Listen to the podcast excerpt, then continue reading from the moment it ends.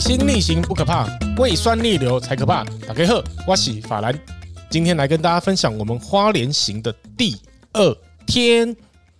我们第二天呢，因为由于前一天我们晚上的荒唐事，让我们原本一大早预定的行程稍作停，诶，稍作的一个 delay，因为大家都没有起来吃早餐。但是我们的民宿民宿老板很热情的帮我们准备了非常好吃的海鲜粥。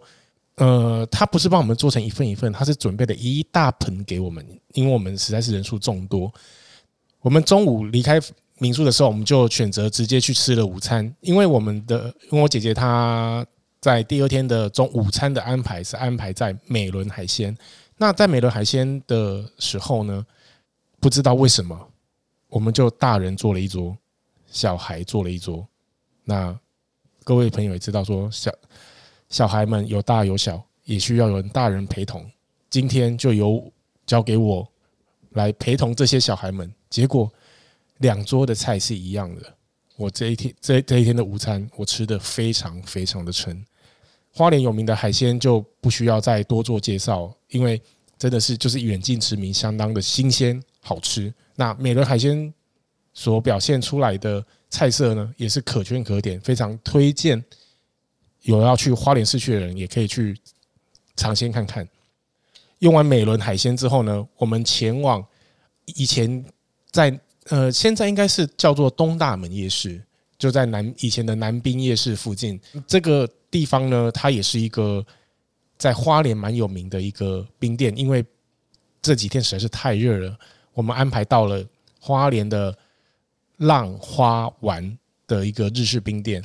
那这个日式冰店呢，装修的古色古香，非常的漂亮，是我是我喜欢的那种店的样子，满满的昭和感，再结合冲绳的一些传统的装饰，那加上它的冰非常好吃，我我也非常推荐听众朋友们也可以来到这个地方尝鲜一下花莲的浪花丸冰店。那我们吃完冰之后呢，我们前往利川渔场。利川渔场呢是做什么呢？利川渔场，它就是黄金蚬的故乡。有人知道什么是黄金蚬吗？知道了，欢迎在我们的 IG 底下留言给我们知道。黄金蚬就是我们平常在喝的那种蚬精拉啊啦拉啊。那我们在利川渔场的时候，我们有从事了一项活动，叫做一兼里狗蒙拉兼塞口。那我们让小孩踩进那个小溪里面，哇！我我带着我的女儿下去踩。整个下面就是满满的蚬，你真的就是要弯下腰，甚至是蹲下来，用抬压抬压，应该怎么形容？哦，抬压应该叫做过筛的方式把蚬挑出来，然后你挑出来的蚬还不一定是活的哦，也有可能是死的，所以我们要把它分出来，然后再装到盒子里。那利川渔场呢，它也提供这样子的一个体验，那也会让你把你所抓到的这些蚬，让清洗完毕之后，让你带回去。那这个蚬带回去怎么办呢？朋友，明义我跟你们说，这个蚬带回去之后呢，就先泡水，加一点盐，让它吐沙，隔天放到电锅里面，直接给它蒸。因为其实我们自己捞的话，大概也不多，大概可能就是大概半斤左右。那我们给它蒸，蒸完之后呢，你就会有出现了一碗满满的蚬精。蚬精的好处就不需要我跟大家多做介绍了，喝完。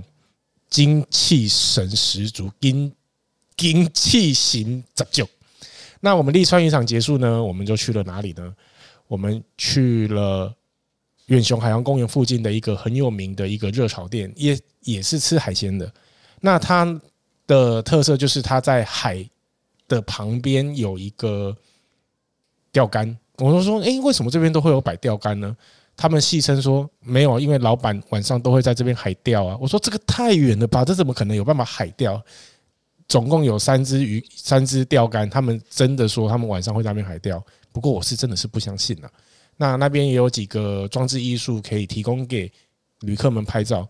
那他们的热炒的表现呢，完全的哦。不输今天中午吃的美伦海鲜，虽然说两个人走的路数不一样，但是他们的海鲜就是大家知道吗？花样林的海鲜的就只就是新鲜的是轻，新鲜做出来就是好吃。那当然他们晚我们晚上吃的比较多的手法会接近于像红烧啊，口味稍微重一些的操作手法。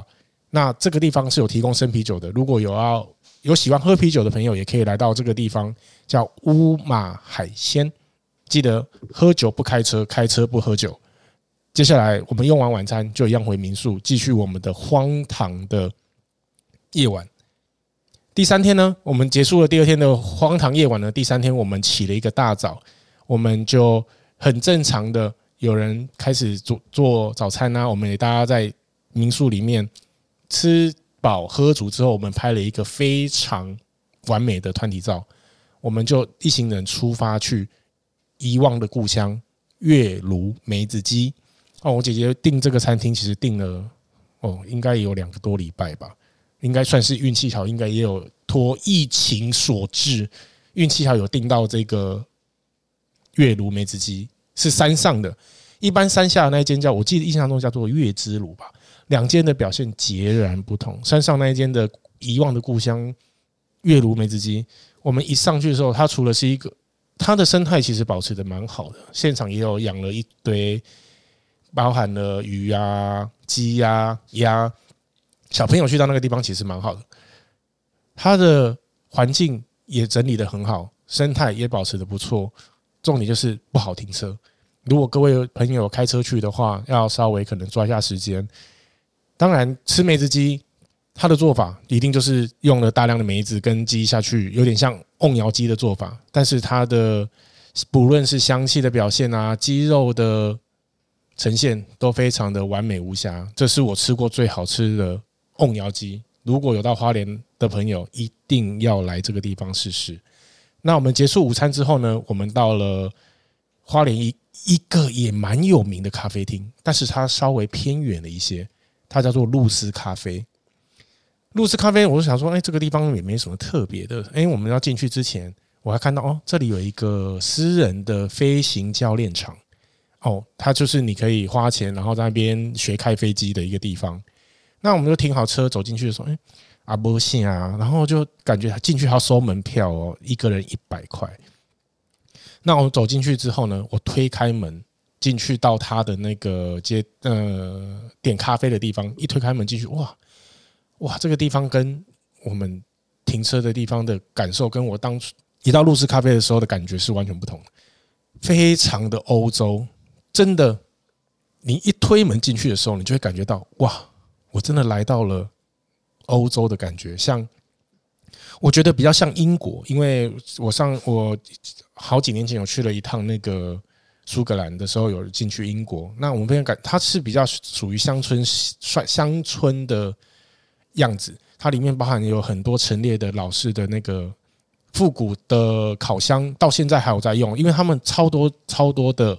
老件，那我们在推在出去它的那个第二道门的时候，里面有城堡，然后里面有那个迷宫，都是可以一一呃，在里面拍，无论是拍照也好，或是小朋友在里面玩耍放电都可以。其实这个地方非常的美。然后它有一个地方是卖冰淇淋的，那个卖冰淇淋的啊，我们要先经过一个小桥，然后再弯低着头进去的时候，哇，它里面的陈设真的是。仿佛真的让你觉得你到了，你就像是出国。你在这个不能出国的时时代，也不能说时代，在这个不能出国的时间来到这个地方，你会觉得哇，一切都值得了。那我们在结束了露丝咖啡之后呢，我们就是很标准的观光客行程，我们就是要去买伴手礼啦。那花莲有名的伴手礼不外乎就是麻吉、剥皮辣椒，然后一些什么松饼啊、蛋糕啊什么的。那我们采买完之后，我们就一路的回了台北，结束了我们在七月份的第一次旅游。整个七月份是小孩放暑假必须得要出去玩的一个月份，因为我们每年都会在七月份的时候为小孩安排，因为接下来八月要准备九月份的开学，他们必须要在八月的时候完成他们的暑假作业，所以我们会在七月的时候尽可能的安排时间带他们出去，无论是拍照或是体验。不知道各位听众朋友，你们在暑假期间会怎么样替小孩们安排行程，或者是有什么样子的特殊的体验呢？欢迎在我们的未留人生的 IG 底下留言。那我们知道，那今天的分享就到这里。水星逆行不可怕，胃酸逆流才可怕。我是傅普瑞法兰，今天没有 Alan，我们下次见，拜拜。